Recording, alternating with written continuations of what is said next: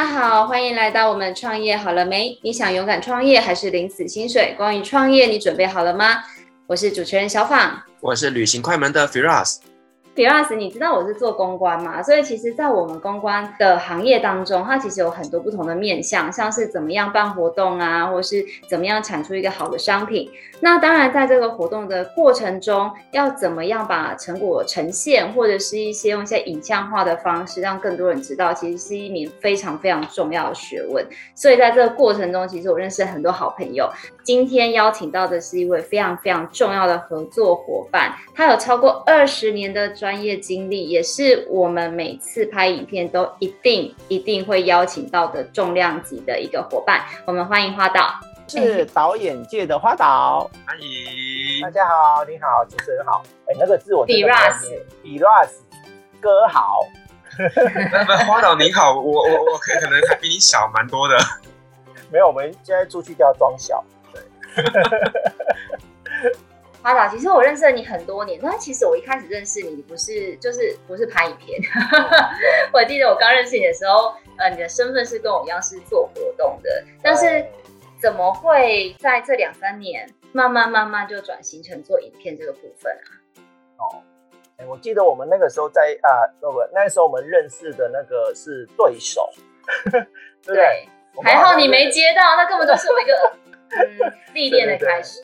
对，然后那个时候我们我们是呃，等于说是共同竞争的对手了。然后啊、呃，怎么会转到影店呢？其实我觉得啊、呃，因为因为我自己是对自己有那种规划性的，知道吗？就是变成说我从一开始其实不知道自己喜欢什么，然后呢，我就开始我就东玩玩西玩玩啦，就玩行销啦，对不对？公关活动啊，什么都玩。然后后来呢，就是一个因缘际会之下，然后呢就接触到影片，哇！接触到影片之后，就迷上了影片，对，然后但是开了你新世界的大门，对，啊、对，但是影片其实有很多很多个职位嘛，对不对？嗯，导演啊，编剧啊，然后那什么，其实蛮多的啦。然后后来是经过了啊、呃、很多的那个测试之后，然后才发现说，原来哦自己最适合这个这个导演的这个职位，的天命真理，然后就觉得哇，好棒。然后就就这样子一路这样子就走下来啦，就我记得好像从二零一一年、一二年那个时候开始。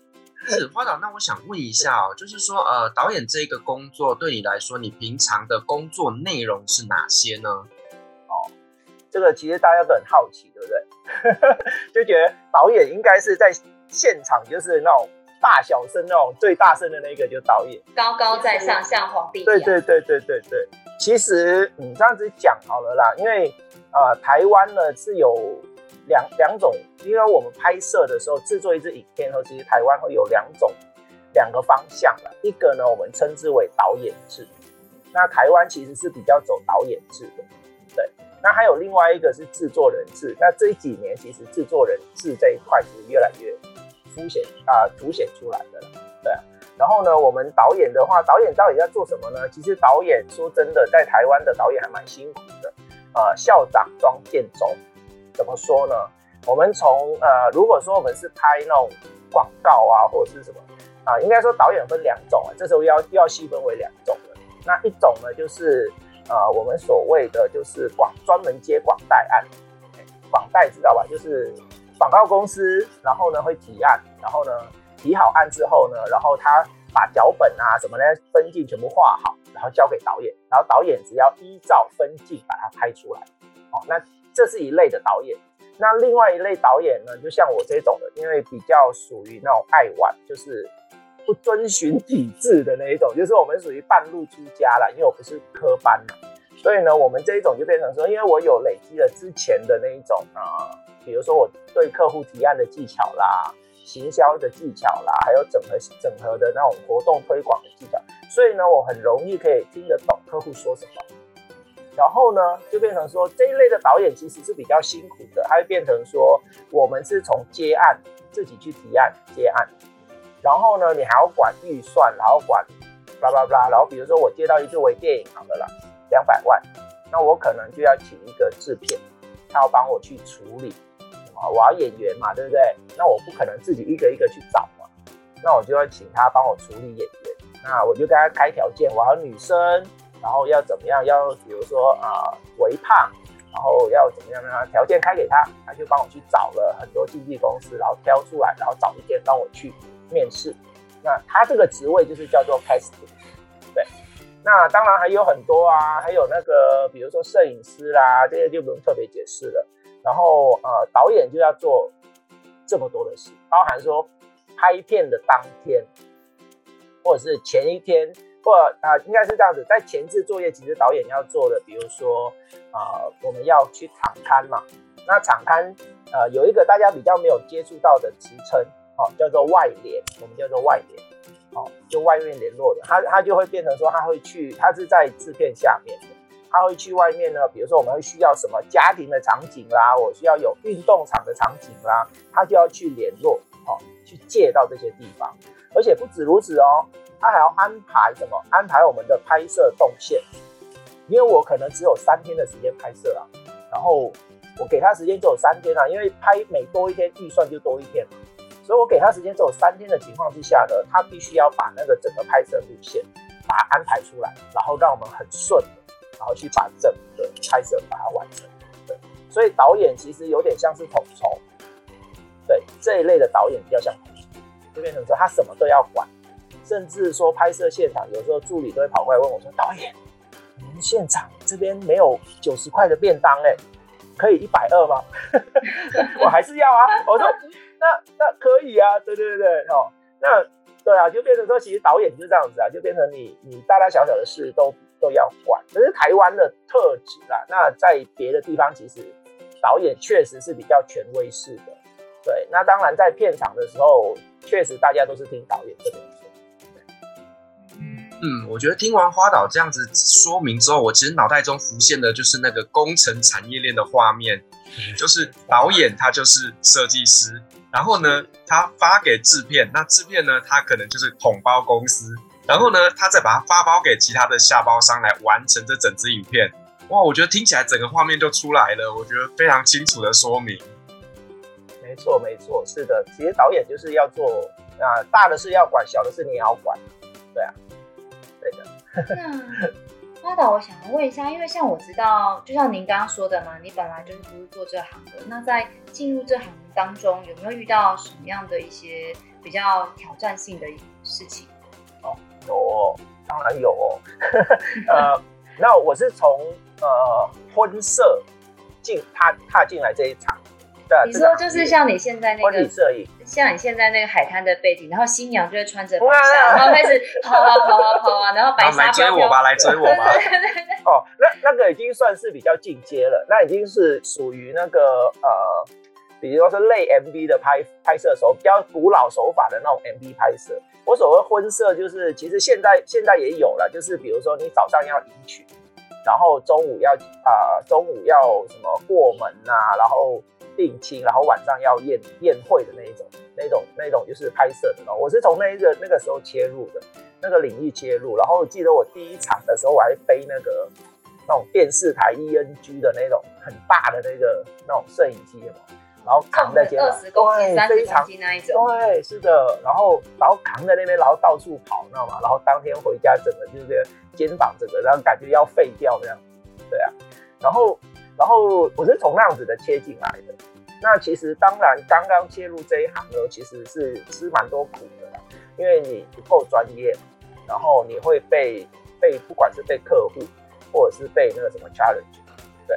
那还好，就是因为我那个时候其实我累积了很多呃 marketing 方面的那个技能，所以变成说我在提，我是从、呃、第一个案子做完婚摄之后就没有再接婚摄的案子，因为我觉得说好难赚哦。对，其实他比较婚摄的比较像是摄影师，嗯，记录纪录片的感觉，他比较不像导演，嗯，所以我做完一次之后，我觉得哎、欸，这个这个位置好像不太适合我要做，哎，对。所以我就后来我就跳到就帮公家机关写案子嘛，就写案子去提案，对，然后就开始拍摄公公家机关的一些案子，对啊。然后那个时候其实，呃，我觉得啦，我觉得最困难的点是什么？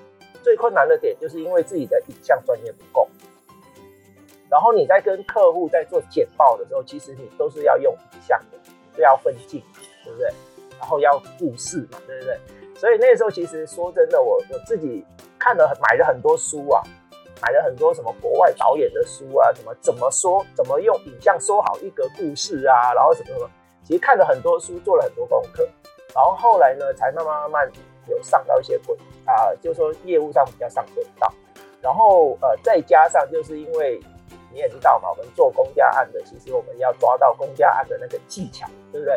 嗯、因为公家案跟商业案是一个很大的分水岭，不同的品味跟不同的逻辑，对对对，对对，它整个逻辑思维是不一样。对，那那个时候其实还好，是因为我懂公家案的逻辑思维，所以呢，其实，在那一边虽然虽然那个初期的影像技巧没有很成熟。但是因为我懂他们的逻辑思维，没有踩他们的红线，所以呢，也很幸运的就开始都都会都会结案。我碰我举一个例子好了，我碰过一次最最惨的状况，你知道吗？就是哎，我们公家案不是都会提嘛，提案完后脚本我要怎么拍嘛，对不对？故事我们叫脚本审查会嘛，对不对？好、嗯、OK，哎，副局长出来哦，然后审查哦，嗯、然后 OK 没问题，开拍，然后我们就开拍喽。然后开拍，我们哎，最后不是有一个成品，我们叫做那作品审查嘛，对不对？嗯、然后过了就结案，然后不过就修改。然后没想到哦，然后哎，审查的时候副局长没有出来，然后呢是一个好像专门委员出来，对。然后呢很好玩的是说，把前面的整个那个案子全部推翻掉。然后推翻掉以后呢，那怎么办呢？我就想说，哇，哎，重拍我们要花钱的，会赔钱的。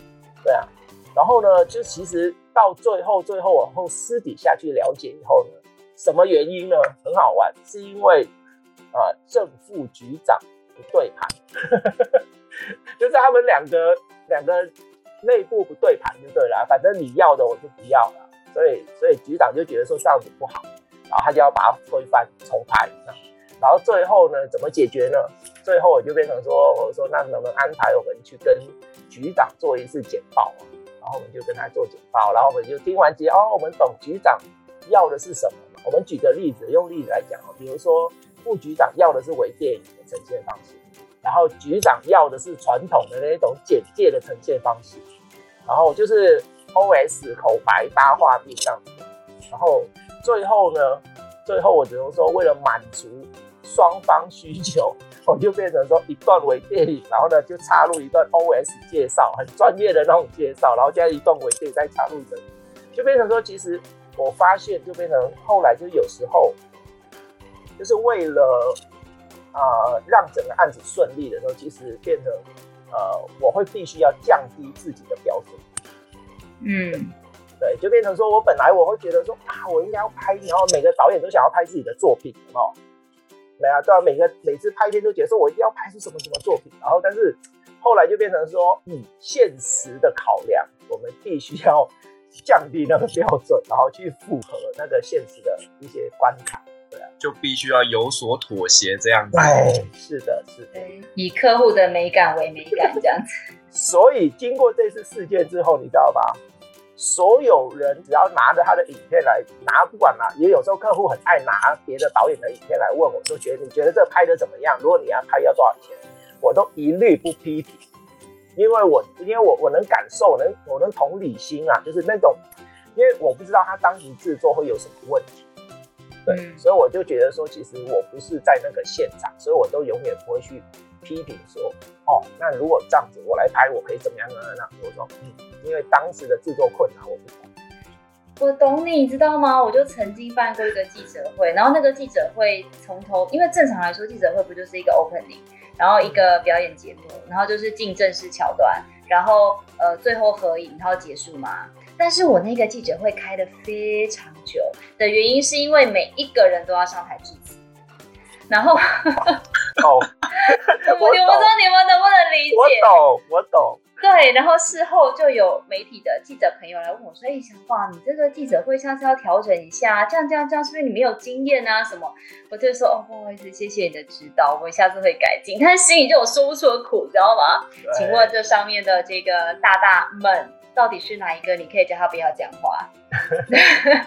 完全理解。对，因为本来三十分钟记者会，你要办成两个小时，哎，就就类类似这样子。对对对对，或者是某些颁奖典礼就指定，就是长官一定要跟每一个颁奖。我曾经最厉害的是，我曾经在一个小时颁过五百个奖，然后每一个人都跟市长合照到，帅不帅？哦，哇，你怎么办到的？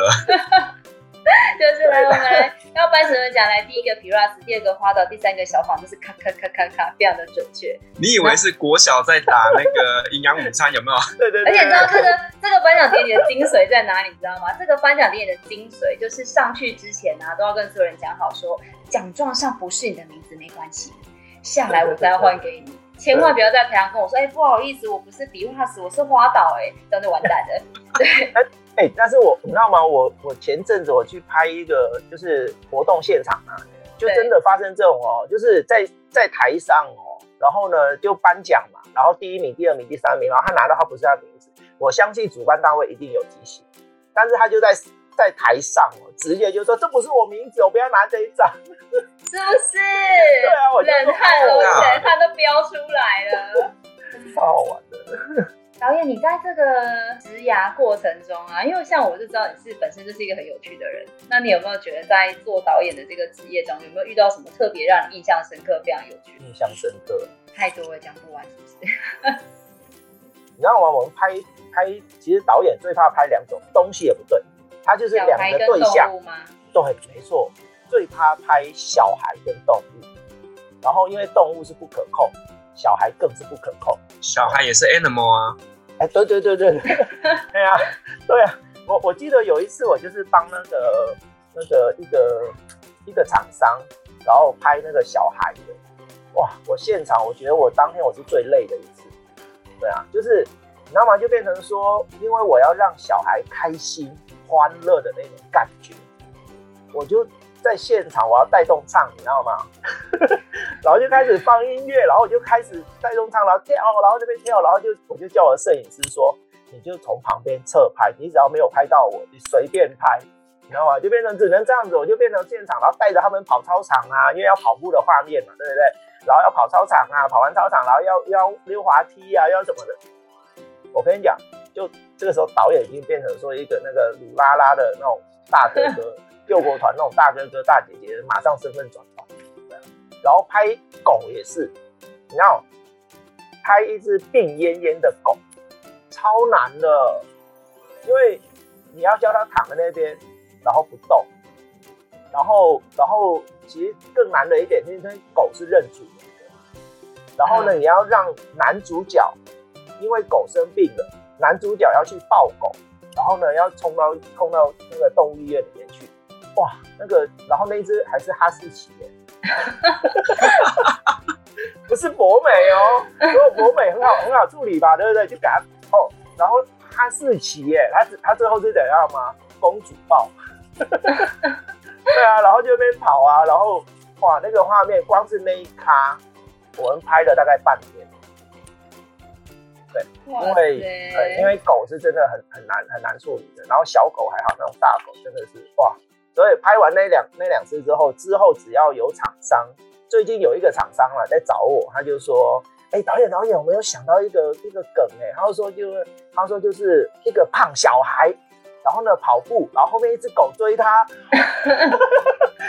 把两个最难搞的把它挤在一起，你现在要玩我就对了。对啊，哇，真的这个难非常难忘，那个经验非常难忘。对啊。对，因为我觉得导演最困难的就是呢，要如何把啊、呃、客户想象中的那个画面拍成一个影片，可是实际上你必须要克服非常多的问题。没错，没错。对，像我们一般来讲，我们对导演，我们其实存在着很多浪漫的想象，例如说。呃，就是会有红毯呐、然后就是像李安呐、然后拍出很多漂亮的影片呐、那可是真实的导演呢？你们在工作上到底有没有遇过一些是让你觉得很辛苦、很辛苦的故事？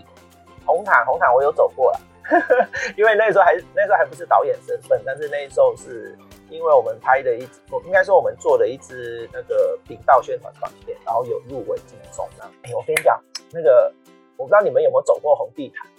但是那个红地毯真的 feel 真的是，虽然那个时候主角不是我，你知道吗？就一群人这样走进去，然后然后那边不是很多摄影大哥嘛，然后呢，他为了为了让每一个人都不要那么，他这边比如说我们那个时候我是跟我是跟我的老师侯文正跟李俊玉一起一起走那个红地毯。然后呢，然后那个时候我们走完以后，然后在那边就啪啪啪！我跟你讲，第一次那种享受在那种就是被那个闪光灯那种照瞎的那种感觉，哇！就是在红地毯上，因为那真的很多闪光灯。然后呢，拍完以后，然后就叫好，你们可以走了，然后只留下他们两个，然后那时候再拍一次。对啊，我觉得说其实其实导演他虽然有他辛苦的一面啊，其实我们平常在工作的时候，其实说真的还蛮辛苦。然后像我的团队里面，他们都会知道，就是说，呃，其实我不怕辛苦，但是呢，他们都知道有一个绝对不能不能踩的雷区，就是绝对不能让我饿，因为我一饿的话，我的我的整个脾气就会起来，你知道吗？我会我我从来没有在现场就是那种大发雷霆，因为大家都觉得说导演好像都是要飙嘛，要什么，而、啊、我是可能个性的关系吧，我比较不喜欢，就是我觉得说。欸、可以用用讲的，那就用讲的嘛。那那那如果讲讲不听，那下次就不要再合作就好了。我我我会是这样啊，对啊。那你说辛苦，我觉得做每个行业都辛苦，对啊。他、啊、比如说小访你办活动不辛苦，一样很辛苦啊，对不对？别这么说，别这么说，啊、我我有你们可以让我紧紧的依靠。我我，我以前办活动，我也。我也是躺在那个，我记得我还睡在爱河睡过三次，对啊，因为要活动进场嘛。那现在比如说我们我们拍片，其实说真的啦，导演会有一点点会有一些福利的，就是在片场，因为毕竟你是最大的，所以其实大家会把你反厚厚的啦，对啊。那你说你你你最大的压力来源其实就是做，然后当你像我的话，其实当我在胶片，然后面对客户的那个时候，是最大的压力。对，那至于说其他的辛苦，因为自己真的很喜欢这个工作，所以我反而不觉得那是一种辛苦，因为我乐在其中。我们我曾经三天拍两百多颗镜头啊，一天工作十几个小时啊，对啊，很辛苦啊，但是很开心，对啊，所以我不会觉得辛苦。说真的，哎，导演，你刚刚提到一个专有名词，什么叫一颗镜头啊？好，一颗镜头，我们这样子说好了啦。我相信爱情片大家都看过，我们我们用一个例子来讲好了，比如说啊韩国韩韩剧的偶像剧好了，然后你要拍一个女主角，然后坐在那边在打电脑，对不对？好，然后呢你要拍得很梦幻，然后很唯美，那你可以比如说你可以在外面，然后慢慢把那个镜头这样推进，然后呢再加一点点风，把它的风它的那个什么飘头发留一点点那种飘，然后这样，然后这个镜这个就是其实就是一个镜头这样推进。嗯，因为你要表现表现的是比较慢节奏的，对。嗯，那可是今天如果说你是 Mission Impossible，对不对？那个不可能的任务谍呃间谍影片，然后同样是这个女主角，然后呢，她是在那电脑里面呢，她是要偷 copy 电脑的资料，她是偷里面的资料。这个时候，如果说你用这种手法，那你会观众会没有感受到那一种节奏啊，那种紧迫性，那种紧张感。所以你你这边的时候，我可能会用短镜头。短镜头就是短秒数的镜头，嗯、我们就会哇一下拍他的手，然后一下又拍拍他的脸，然后又又他的脸又看窗那边是不是有人走，然后又拍窗户，然后呢又晃下来又拍那个电脑荧幕，短短的十秒钟里面，我可能换了好几个画面，对，那这样子观众看起来就觉得说，哦，他做这件事是很紧张的，就跟前面的那一个用慢慢这样推进来，然后拍的很唯美的那种感觉。哦，所以问个比较俗气的问题，是不是通常镜头越多，制作费就越高？啊，是啊。所以，哎、欸，这个就是，哎、欸，你问到这个很，有很多，其实很多客客人都会这样问，所以很喜欢，就是说，哎、导演导演，我要拍一个三分钟的影片，大概要多少钱？然后我要拍十分钟的影片要多少钱？然后其实我都，我每次我都很难回答，你知道吗？然后你知道为什么？我就说，我就说，呃，三分钟的影片。跟十分钟的影片，哪一个比较贵？感觉上好像应该十分钟比较贵，对不对？这是基本逻辑思维。但是其实要看你的剧本要求，你的故事要求。如果说你今天是一个很很剧，所以我通常我都讲说，你先剧本出来，我才才能知道说大概要多少钱，或者是我们直接导果为一。我说你现在你的预算是多少？对，你的预算是十万、二十万、三十万、一百万，那我们。用这样子的预算去规划剧情，对，嗯，就变成是这样子，因为三分钟也可以拍得拍出两百万的、四百万的画面啊，比如说大陆的那个之前委托我们做的那个，它就是一格嘛，MV 嘛，可是人家是。你说像你的意思就是玩命关头三分钟预告片，可能一分钟而已，他就要烧掉多少钱？而且那个预告片还是另外拍的，哦，对，他不是在电影里面拿那个素材剪一剪，不太一样。哎、欸，导演，那我刚刚你刚刚讲啊，就说在片场里面啊，因为导演可能拥有比较多的权利，所以会有很多的福利。那我们常常都会听一些都市传说，就是都会现场会有，像你又是男男导演嘛，会不会有一些女孩子会有一些示好啊，或者是像我们之前听到演艺圈可能有一些比较叫福利。女女女演员为了上位可能会去。对，我们女孩子比较不好意思讲这样，就福利。那不知道导演有没有遇过？你你说的应该是潜规则啦。没有这个要大咖导演才可能会碰得到，因为可能我不够大咖，对，所以呢，其实应该这样讲啦。其实我觉得台湾应该比较少的吧，对啊，因为这种状况，其实你越是文明的社会，这种状况就相对，我不是说绝对哦，我说相对比较少发生。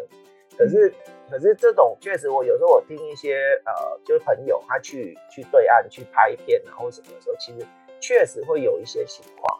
有一些这种情况，比如说我朋友就说晚上呃有有人敲门，他又不敢开啊，对不对啊？就类似这种情况，但是但是这毕竟不是一个正常的的行为啦，所以其实你说有没有？我说好啦，应该会有啦，但是我觉得那个应该要大咖的导演才才有，我们这种小咖的没机会，对对对，对 了，我们这种小咖的不会有机会啊，你问错人了。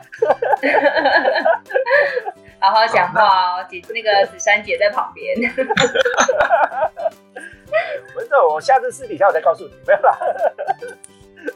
好，那花导，我想问一下，就是说呢，呃，身为一个导演哦，你觉得导演本身他这一个人需要具备什么样的特质呢？我我也想了很久，因为因为我也有在大学里面有时候去去开课，他们都会问，对啊，我觉得啦，我觉得第一个就是说，你对这件事情要有兴趣。对因为很多人都会有一种错觉，就比如说刚刚那个小访讲的，会觉得说导演啊，哇，权威有没有权威感，对不对？然后又可以看到很多女明星，对不对？哇，你看超棒，很很多人对这个行业有一点有一点会觉得说，哎，应该是这样子啊。可是其实你没有到那个 level 的时候，其实你是不会碰到那些。那所以我会觉得说，第一个你要有兴趣。然后你兴趣，你进到这个行业以后呢，然后你要看，要看说，哎，影视这个行业里面，这个产业链里面，我们用我们那个术语来讲，产业链里面呢，哎，你会发现说，到底哪你适合在哪一个位置？因为这个产业链有很多位置哦，有什么那个摄影师啊，有那个，其实我是都经历过，因为我是从自己当摄影师，然后一条龙的服务的，拍啊，从计划。然后呢，拍摄，然后剪接，然后音乐音效，然后调光调色，然后再交片，对。所以呢，我经历过那一个之后呢，我就发现说，哎，我最擅长的是说故事，然后我最擅长的是，我很会抓重。有有一次就是客户客户 call 我嘛，就说，哎，那导演导演，那个有一个单位他们需要拍片，然后呢很紧急很紧，麻烦你要跟他联络一下。然后我记得那个时候是礼拜三，他然后我就打电话过去了，然后呢，对方就说：“哎，导演导演，你可以现在来一趟。”然后我说：“啊，怎么了？”他说：“没有，你你要不要直接来，我们来开会？”然后然后呢，他他跟我讲说是什么，你知道吗？我问他，我就说：“我说可以可以，我就过去了。”然后过去以后开会呢，开会现场以后，然后他就当然他们内部会议而已，院啊，比如说院长交代说要拍拍一个影片这样子。然后呢，我听完以后越听越不对。后来私底下我问陈办说：“请问一下，你这支影片什么时候要完成？”他就说：“我们礼拜天记者会的时候要用。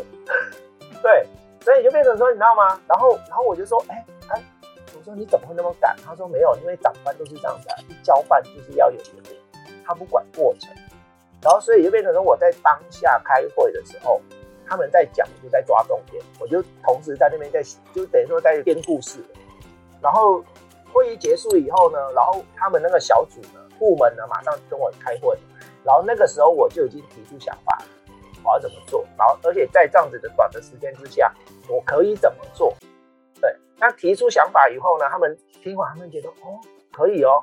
然后马上呢，他们就是跟院院长报告，报告完了以后呢，然后就院长说好，那就做。所以礼拜三你看我去开会，然后礼拜四一大早，然后呢就已经框架就定案了，然后定案完了，然后礼拜四的下午我们就拍摄。对啊，拍摄拍了大概那天拍到半夜吧，然后拍完以后，然后礼拜礼拜四下午拍完，礼拜五我先进剪接，然后一天把它剪完以后，然后开始做音乐音效，然后对，这个如果这个模式如果换做以前是办不到的，以前我如果一条龙我是办不到，可是因为我现在就变成我是专业分工的合作，变成说我有剪接师，因为你知道吗？自己剪接虽然也可以。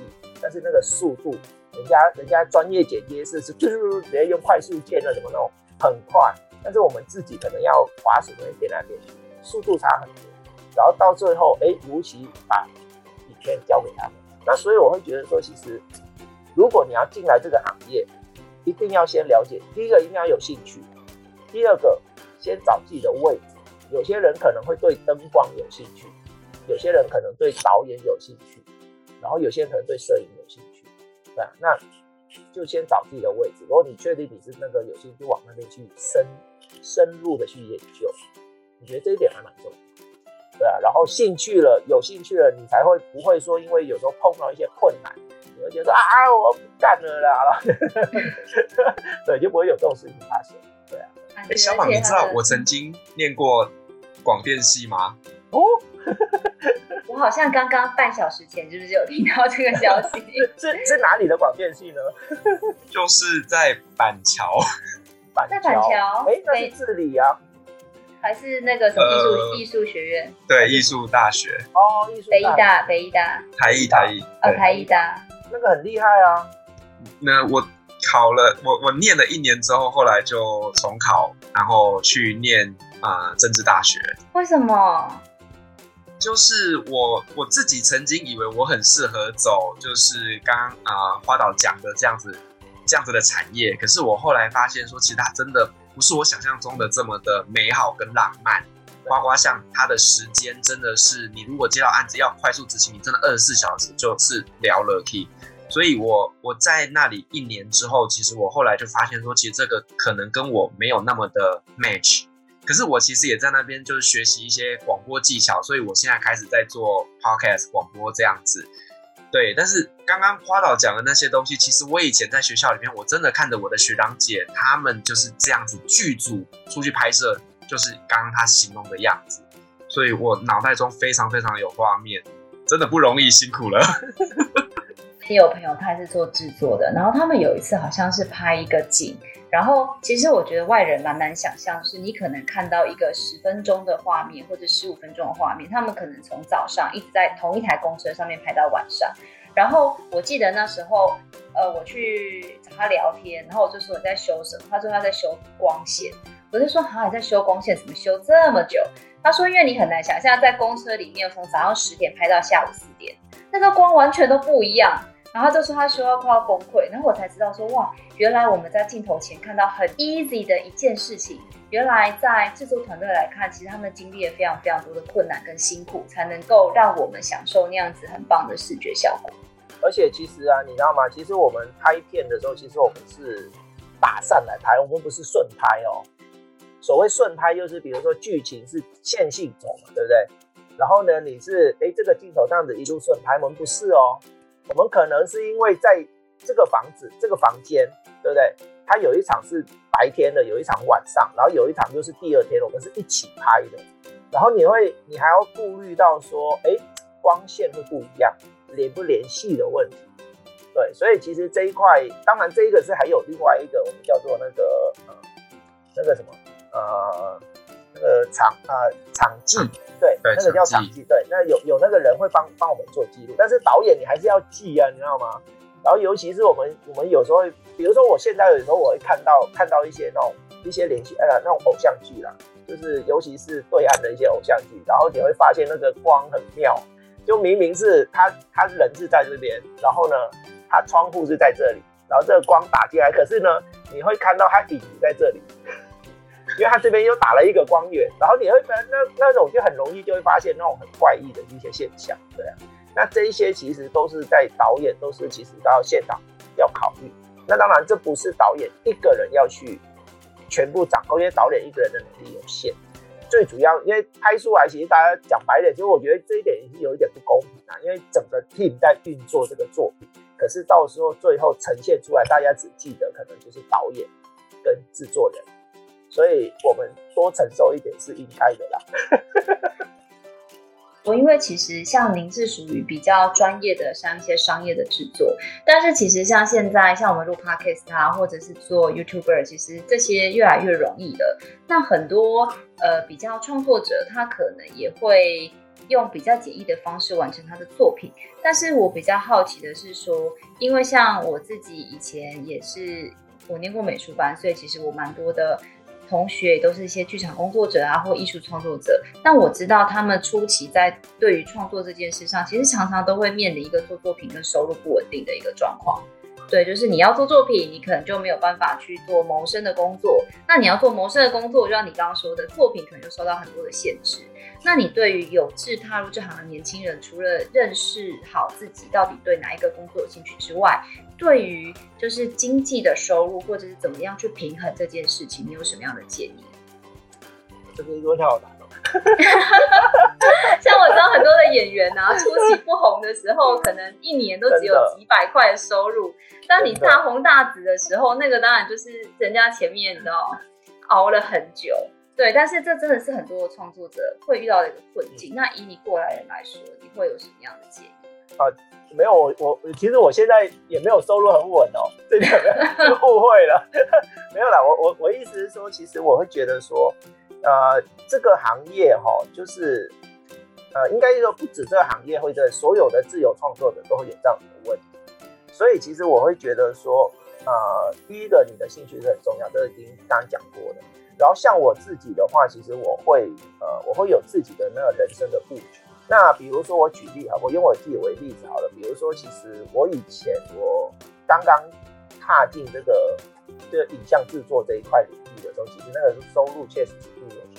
可是我自己我会自己去设一个叫做一道那种啊停损线哦。那这个停损线什么意思呢？就是说，如果说我不是说到了这个我就要我就要干了，我就要走了，而不是这个意思。因为自己确实是有兴趣的，所以呢，我可以接受，就是说我可以说，OK，我可以，呃，很辛苦，怎么多辛苦我都可以，我都愿意，啊，所以这件事情没有问题，这个逻辑也 OK。然后现实面呢，就变成收入的问题，怎么解决？好，那所以其实我那个时候我就已经在布局，变成说我不会只是这一份工作，我不会只有这一份收入。其实我觉得这个逻辑是很很很简单一个逻辑嘛，对不对？今天我是导演，我接。一个案子，我不可能每天都在干，都在做这个案子。我一定有很多空闲的时间，我就会利用我空闲的时间去创造别的收入。我可能会去打工，会去做什么？对，那当然那一个那个我就已经很清楚了。那个的那一份工作的目的是为了养活我自己，所以我的我已经不管他是做什么，做什么不重要，他的目的就是为了让我吃饱，是这样子而已。所以。然后，当然自己专业兴趣这一块，我还是不断的在精进。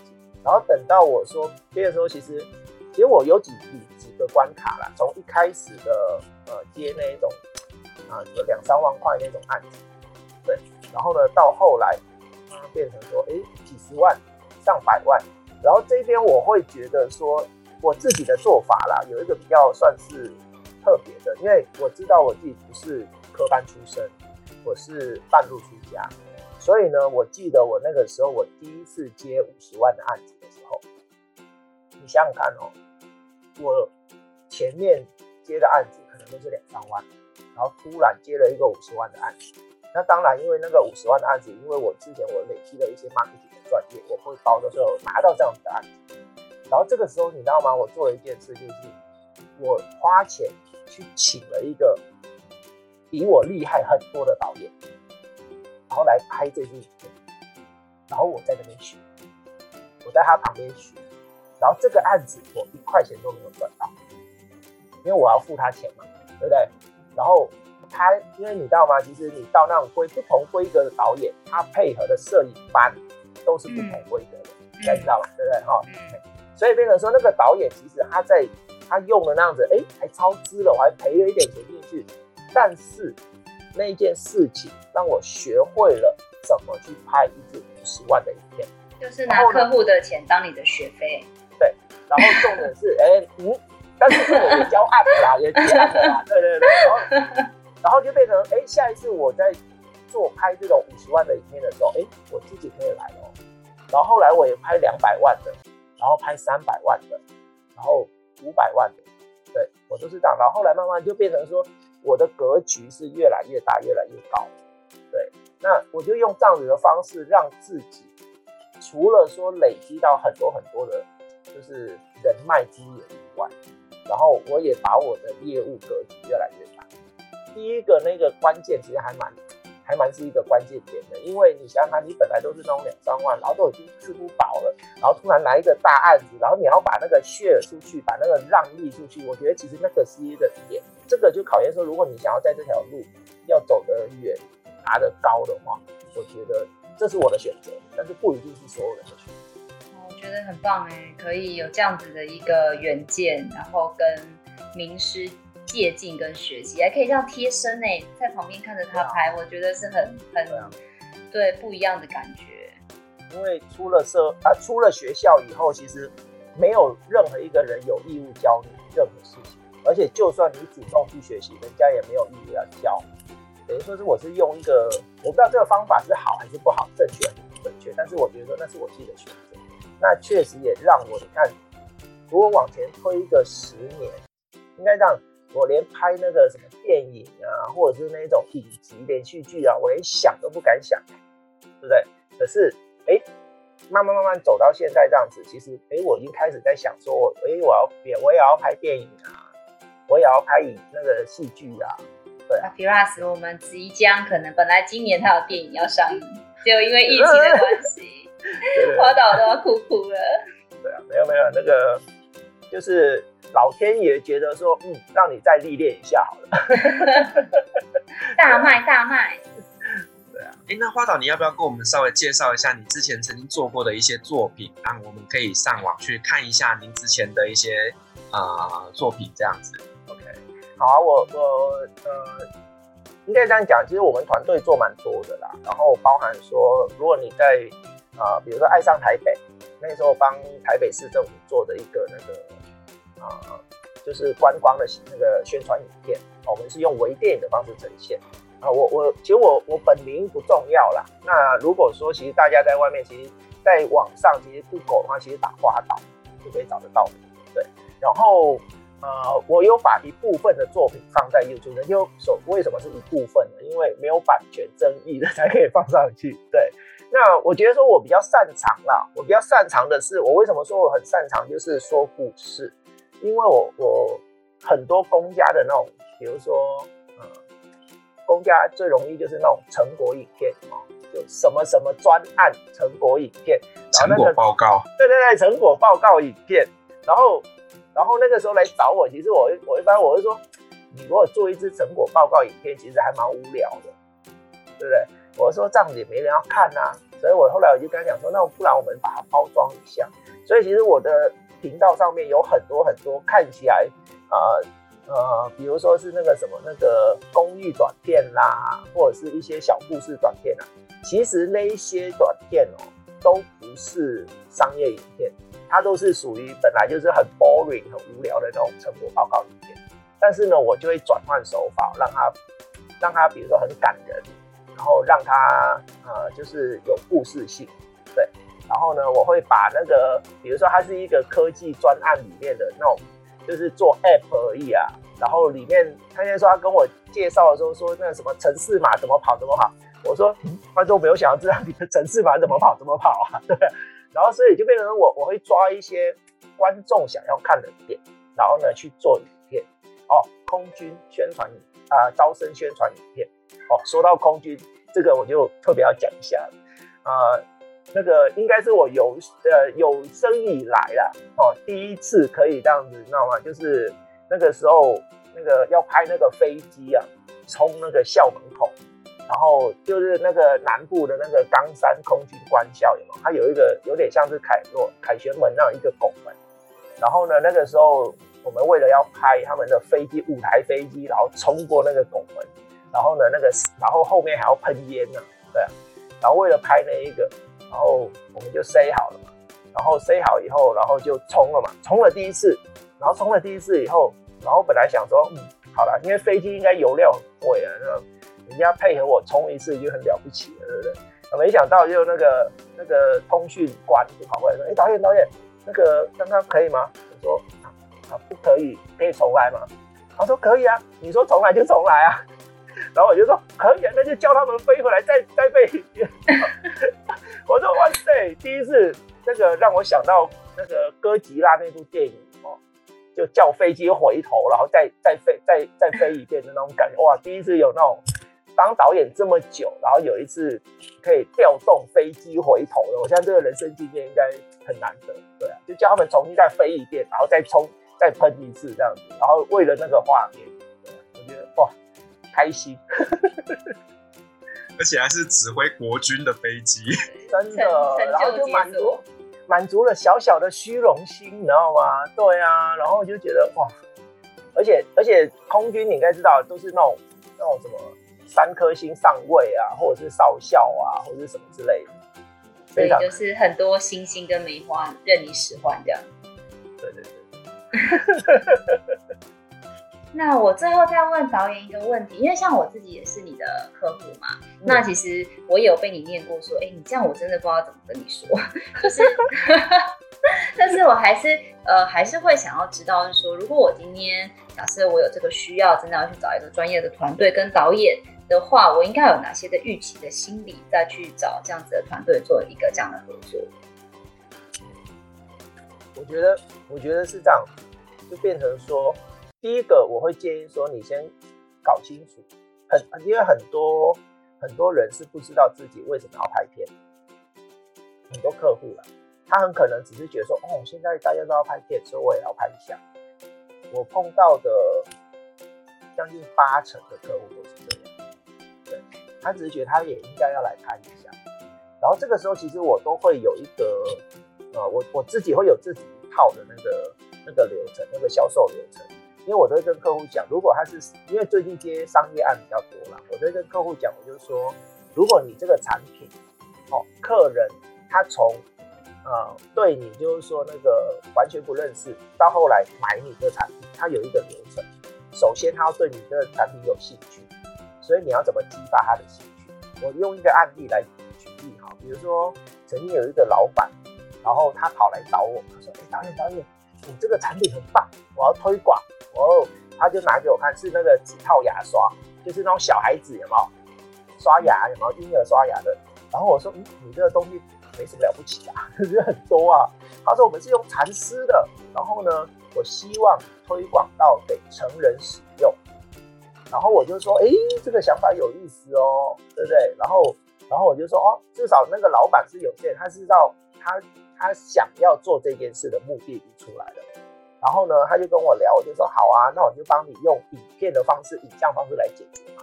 那我就说，那成人什么时候会需要用到牙刷这件事情？除了早上刷牙以外，那其实我们在外面其实最常就比如说上班族的在旁，有时候中午吃完饭要刷牙对不对。所以呢，我就帮他设计了一个剧情，就变成说，哎，开会，中午开会，然后喝完那个吃完饭以后，然后主管要要要找牙线找不到，然后呢要找牙刷也找不到，然后干着急，因为客户已经来了，在简报室那边等，然后助理这时候呢就一直想要给他建议，但是因为主管非常凶，然后他就没办法，那后来忍不住了，然后就冲过去说，主管，然后你。用字啊，这个看看，然后就拿出了那个纸套牙刷，对，然后，然后呢，然后主管就说：“这到底是什么？”然后就用一个洗脑歌，那个歌那个歌还是自己搞的呢，那然后就蚕丝材质，然后呢啊柔软舒适，对，啊走到哪里刷到哪里这样子，对，用这样子一个很酷手的方式去啊刺激，就变成说第一个我我让让客户看到的人，如果他他是上班族，因为这个情境对他来说是有共鸣的，他可能会哎还对我好像有需要。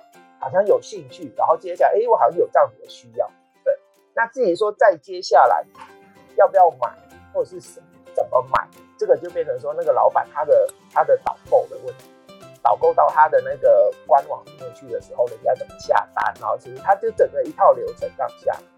所以其实我会我会觉得说，其实第一个一定要确认说，你拍这支片的目的是什么，那你是要激发兴趣。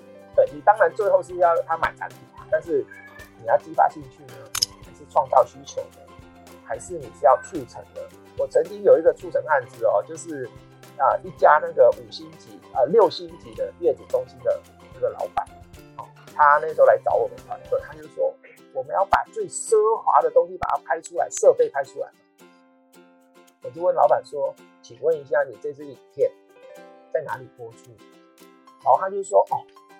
因为我们每一个月子中心的房间六星级，所以里面都有一个 studio room，都有一个影音室。